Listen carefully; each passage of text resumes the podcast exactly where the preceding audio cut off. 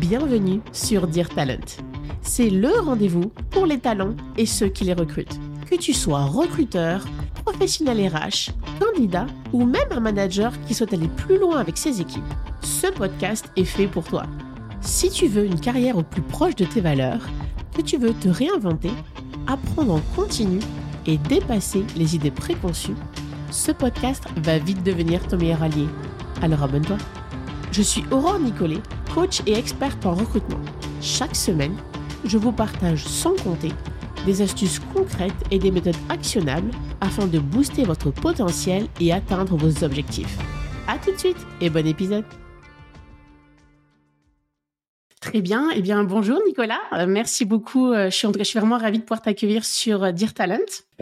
merci de l'invitation. Pour ceux et celles qui ne te connaissent pas, peux-tu justement peut-être nous me parler un petit peu de toi ou te présenter en, une minute? Ouais, une minute, ça sera beaucoup. Je vais faire beaucoup moins. donc moi, je suis dans le recrutement depuis un peu plus de dix ans maintenant. je suis français, comme ça s'entend. Donc j'ai fait du recrutement dans un premier temps en France auprès de cabinets de chasse de tête. Puis je suis venu au Canada il y a maintenant cinq ans à Montréal. Euh, j'ai travaillé pour un cabinet qui s'appelle GoRH, puis euh, bref, ça s'est bien passé. Donc petit à petit, le cabinet a beaucoup grandi. Euh, j'ai pris des responsabilités, puis je suis devenu associé finalement il y a peut-être deux ou trois ans maintenant. Mais entre deux, je suis retourné en France, toujours pour GoRH. Euh, et puis, en étant en France, je me suis rendu compte qu'il y avait une grosse, grosse demande de, de francophones au sens large, du terme qui voulaient tenter l'expatriation au Canada. Et puis de l'autre côté, on avait tous nos clients euh, québécois qui devaient faire face à la pénurie de main d'œuvre. Donc j'ai fait un petit, euh, j'ai levé le pouce auprès du, comité de direction, puis j'ai dit que ce serait une super bonne idée de faire une euh, une offre de recrutement international auprès des entreprises québécoises. Donc j'ai monté le service de recrutement international, puis aujourd'hui je m'occupe de gérer ce service avec une équipe de de cinq personnes.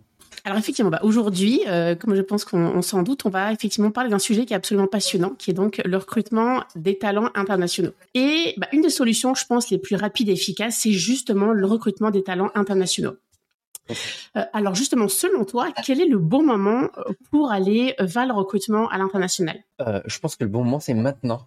Et puis, je, sensibilise beaucoup les entreprises à ça. C'est que, comme tu le dis, il y a une pénurie de main-d'œuvre au Québec. Elle va durer jusqu'en au moins 2050, d'après ce qu'ils ce qu'ils disent. Parce que de toute façon, sur le territoire, on n'a pas assez de personnes pour faire face au nombre de postes qui sont vacants.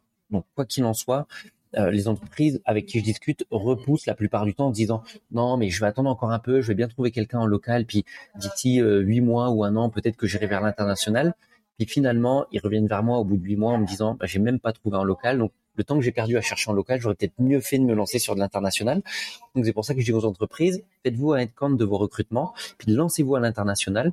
Puis en fonction de, des candidats internationaux, ça vous permettra de prévoir des futurs recrutements finalement qui peuvent arriver dans 6, 7, 8, 9 mois en fin de compte, voire même un an. Donc lancez-vous maintenant pour prévoir vos futures difficultés de recrutement. Absolument. Et mais concrètement, qu'est-ce que qu'est-ce que ça signifie pour les entreprises recruter à l'international? Qu'est-ce que ça veut dire exactement? Ouais, c'est très large. Euh, mais ça veut dire plein de choses. Ça veut dire de déjà avoir conscience de ce que ça implique de recruter à l'international, avoir confiance, conscience des délais, des coûts, mais il y a aussi un côté un peu plus RH finalement, qui va être aussi avoir conscience de ce qu'est intégrer une ressource externe, une ressource étrangère finalement. On n'accueille pas un candidat étranger comme on accueille un, un candidat local finalement. Donc c'est ça du recrutement international, c'est avoir conscience de tout ce que ça implique, avant de se lancer finalement, puis de, de se mettre en difficulté ou de mettre aussi des personnes qui ont tout quitté pour venir au Canada et de les mettre aussi en difficulté. Donc c'est tout ça se lancer dans un premier temps à l'international et c'est s'ouvrir à des candidatures évidemment euh, non canadiennes. Alors tu parlais justement de comprendre qu'est-ce que ça implique. Alors justement, c'est qu'est-ce que ça implique? Que ce soit pour euh, le candidat, mais aussi l'entreprise, euh, mais également les équipes finalement. Ouais, complètement. Ce que ça implique déjà dans un premier temps, c'est d'avoir conscience que c'est pas une situation d'urgence recruter à l'international dans l'urgence, ça marche pas. On le sait pour les délais, pour l'intégration, pour la formation, etc., etc. C'est pour ça que je leur dis qu'il faut se lancer maintenant finalement. Que ça implique en termes de délai, euh, je vais donner des chiffres parce que forcément ça va, ça va beaucoup plus parler aux entreprises, mais puis on me demande toujours l'information, combien de temps ça met. En fait, faut, faut comprendre qu'en fonction de la situation du candidat, c'est très variable. Mais il faut savoir qu'on peut avoir des candidats qui sont là très rapidement, parce qu'ils sont bah, souvent français, les Français ont des facilités de visa ou ils sont sur des métiers pénuriques. Donc on peut aller sur des délais entre 1 à 2 mois pour des Français. Puis si on va chercher des profils francophones, euh, beaucoup du Maghreb euh, ou, euh, ou d'Afrique noire francophone finalement, d'Afrique centrale francophone finalement, on va être sur des délais entre 6 et 8 mois. qui ont été quand même raccourcis ces derniers temps. Il y a une fausse idée comme quoi, oui, mais j'aurai pas mon candidat avant un an. Je suis en train de faire des visas actuellement, puis le maximum qu'on a, c'est huit mois. Si on a les bons documents, puis si vous avez un bon avocat, sincèrement, c'est très rare que ça aille sur plus de huit mois. C'était vraiment, ça a été des cas exceptionnels pour nous. ça a été des problématiques. On l'a eu une fois.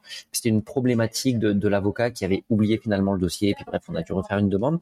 Mais on va dire entre deux et, six à huit mois pour pour avoir le candidat sur place. D'accord. Donc si je comprends bien, finalement, le délai euh, est conditionné par le pays d'origine du candidat et non pas par le métier euh, pénurique. Ok. Bah, ouais, c'est les deux finalement. pour être franc. C'est pour ça que je dis c'est c'est très particulier. Mais oui, les Français ont des facilités de visa, donc souvent on arrive toujours à trouver des visas qui correspondent pour les faire venir assez rapidement euh, parce qu'ils sont sur des métiers pénuriques ou autres. Euh, par contre, oui, pour, pour les candidats étrangers, même sur des métiers pénuriques, notamment là des Tunisiens par exemple, on va rester sur des délais de 6-8 mois, peu importe quasiment leur métier. Donc effectivement, il ne faut pas forcément être pressé. Ou alors, est-ce qu'il est possible finalement pour une entreprise de peut-être se dire, bah écoutez, en attendant que vous puissiez venir d'ici huit mois, est-ce que vous peut-être est-ce que c'est possible pour l'entreprise de faire travailler cette personne-là depuis son pays d'origine directement? Ouais, c'est marrant que tu me poses la question parce que j'ai le cas avec un de mes clients euh, dans le domaine informatique parce qu'on sait forcément que c'est plus facile. Donc oui, il y a possibilité à ce que les personnes dans le domaine informatique euh, travaillent à leur compte finalement en France ou ailleurs, puis facturent l'entreprise canadienne le temps des démarches de visa. Et donc, euh, bah, finalement, le recrutement international, ça signifie bah, aller chercher quelqu'un, on va dire, d'un autre pays, donc d'une autre culture euh, potentiellement. Et euh, comment on prépare donc, tu les entreprises ou comment l'entreprise peut préparer ses équipes sur le fait justement de recevoir quelqu'un qui vient peut-être d'une culture qui est différente. Ouais, euh, il y a une grosse une grosse partie de sensibilisation, juste de sensibiliser au fait que même si c'est un Français, puis on va parler de Français parce que forcément c'est c'est les plus proches du Québec mmh en termes de culture, c'est de beaucoup sensibiliser les équipes à leur dire, même si c'est quelqu'un qui, qui, parle notre langue entre guillemets, euh, ça reste une culture différente. Donc, euh, ne serait-ce que de les sensibiliser puis de leur en parler en disant attention, c'est quelqu'un d'une culture différente, peut-être qu'il va pas comprendre les mêmes choses que vous, peut-être que euh, va avoir des, des, des euh, comment dire un peu des craintes ou des angoisses qui peuvent être logiques pour vous, mais pour lui c'est vraiment quelque chose qui va être stressant. Donc juste de les sensibiliser, déjà ça c'est un bon point. On peut aussi faire des formations d'accueil et d'intégration de candidats étrangers. Et puis ce qu'on nous conseille à nos, clients, c'est de, créer un parrainage avec une personne de l'équipe en interne, mhm. de lui dire, bah, tiens, telle personne, tu seras le parrain du nouvel arrivant, euh, et puis tu seras le référent de cette personne-là. Souvent, ça crée un lien entre ces deux personnes, puis le candidat étranger qui peut peut-être se sentir pas très intégré ou qui peut remarquer ces différences, puis que ça peut angoisser, bah, il va pouvoir discuter de manière beaucoup plus franche à son parrain, qui lui va pouvoir le rassurer, puis va pouvoir peut-être parler à ses collègues euh, de, de, son équipe en disant attention quand on fait des blagues de telle chose, ben ça, ça le vexe un mmh. petit peu parce que souvent c'est ce qui arrive, c'est des problèmes de dialogue tout simplement. Donc ça peut être d'avoir quelqu'un qui fasse le lien entre les deux. Nous, les problématiques qu'on remarque dans les difficultés d'intégration, c'est souvent des questions de dialogue. C'est que mine de rien, on a une culture différente, donc on peut faire des blagues ou parler de sujets qu'on perçoit pas de la même manière, puis ça va peut-être créer des situations de d'incompréhension et d'inconfort, mais on s'en rend pas forcément compte finalement. Donc le parrain, lui, va venir faire le lien entre ces deux cultures. Et que dis-tu, enfin en tout cas, que réponds-tu aux entreprises qui, euh, qui, qui pensent que finalement recruter à l'international c'est un risque pour elles, parce qu'elles pourraient très bien se dire, écoute, euh, moi ça m'a coûté, ça m'a pris en temps, en argent finalement d'accueillir cette personne-là, euh, mhm. peut-être de payer pourquoi pas ses frais, et si, elle reste pas, si elle performe pas, qu'est-ce qui se passe? Donc qu'est-ce que tu qu'est-ce que tu réponds finalement à ces à ces personnes-là? Ouais, euh, souvent ce que je dis aux entreprises c'est que, euh, du moins il y a il y a un petit peu de bruit dehors, je suis désolé. Mais euh, ce que je dis aux entreprises, c'est que euh, il y, y, a une partie qui est, qui est vraiment importante, c'est de comprendre que le candidat étranger peut partir comme partirait un candidat canadien finalement. Donc évidemment, nous on les accompagne hein, dans, dans euh, les, les, candidats étrangers peuvent envoyer une vidéo de leur travail, on peut faire des tests. Nous on a un test euh, d'efficacité interculturelle qu'on met en place aussi pour voir quel est le niveau de, de, de euh, comment dire de d'intégration de la personne, de capacité d'intégration de la personne. Donc il y a des tests qui sont possibles pour valider cette partie-là, évidemment. Euh, ce que je dis aussi, c'est quand vous avez des candidats étrangers dans votre entreprise, faites-les faire un appel avec ce nouveau candidat pour qu'ils puissent échanger de manière transparente sur qu'est-ce qui leur a plu, qu'est-ce qui leur a moins plu.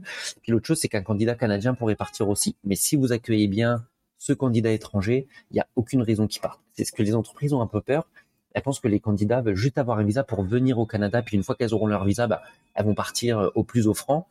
Très sincèrement, il y a un côté émotionnel important, dans le sens où je viens dans une entreprise qui a eu le, courage de me faire un visa, le courage de me faire venir ma famille et moi, je vais pas la laisser tomber pour 2 dollars de l'heure. Et pour être très franc, c'est exactement ça. Parce que le fait de faire un visa, ça crée un lien. Euh, si le candidat est bien accueilli, ça va encore plus créer le lien émotionnel. Donc il n'y a aucune raison que le candidat étranger parte euh, de cette entreprise-là, qu'il a accueilli, qui a fait l'effort de lui faire un visa, euh, qu'il a intégré à son équipe. C'est ce que je leur dis. C'est pour ça que l'intégration est, souvent gage de réussite et de fidélisation des candidats. Absolument. Et je pense que c'est important de rappeler que le candidat aussi il prend un risque. C'est un risque qui n'est pas que du côté entreprise. C'est-à-dire que, bah, on est tous les deux immigrants, on, est, on vit tous les deux au, au, Québec, mais c'est aussi, c'est un choix l'entreprise, c'est aussi un risque pour le candidat de quitter bah, euh, un travail peut-être qu'il avait, un confort de vie, sa famille, ses amis. Voilà, c'est aussi, euh, c'est un risque que je pense que les, les, les entreprises ne s'en rendent pas toujours compte. C'est vraiment un risque qui est partagé. Exactement. Ouais. C'est marrant que tu dises ça parce que qu'elle mesure pas beaucoup le risque pour les candidats. Pour elle, c'est une opportunité. Il est prêt à venir. Elles lui font un visa. Euh, il leur est entre guillemets un peu redevable. Hein, c'est, souvent ce, mhm. qui, ce qui arrive. Mais il faut pas oublier que c'est des gens qui ont qui ont un, métier, qui ont une famille, qui ont des amis, qui, qui ont leur quotidien, et que ces gens-là quittent leur quotidien pour partir dans un pays qu'ils connaissent pas du tout. Donc euh, euh, il y a un gros risque pour les candidats aussi. Donc souvent les entreprises disent oui, mais s'il part du jour au lendemain, ouais, mais toi aussi, tu as, le devoir de bien l'accueillir pour qu'il ait une belle expérience canadienne. Absolument. Non, je suis complètement d'accord. C'est effectivement une responsabilité qui est, qui est partagée. Comme on disait tout à l'heure un peu plus tôt, c'est vrai que comme euh, recruteur et immigrante moi-même, euh, je vois qu'il y a un vrai écart finalement entre la politique extérieure euh, du Canada. On en a déjà parlé quand on a préparé notre rencontre, où finalement quand on est bah, en France, en tout cas, il y a énormément de pubs de la part du Canada et du Québec chaque année, d'ailleurs tout le long de l'année, pour dire qu'il y a énormément de postes disponibles pour les francophones, qu'il faut absolument venir, qu'il y a des millions de postes disponibles.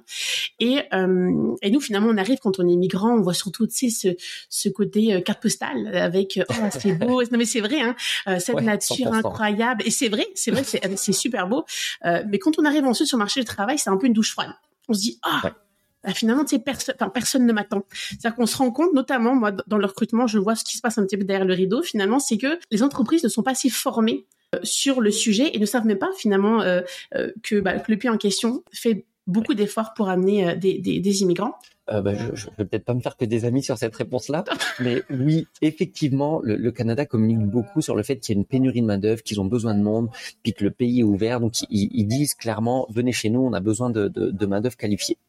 Sauf que la problématique, c'est que entre ce que communique le Canada, puis ce que sont réellement les, les, les démarches qui sont faites par le, le gouvernement ou la province, bah c'est tout autre parce que mine de rien, euh, on va pas se mentir, c'est une immigration qui est choisie. On veut faire venir des gens qui vont être utile pour le pays, puis je le comprends, puis il n'y a, aucun problème là-dessus. Euh, puis il y a aussi cette question de francisation qui est hyper importante au Québec. Puis encore une fois, je le comprends énormément. Mhm, euh, donc c'est ça, c'est qu'on on, va dire aux gens venez chez nous, mais dans la finalité, dans les démarches à mettre en place, c'est pas si facile que ça.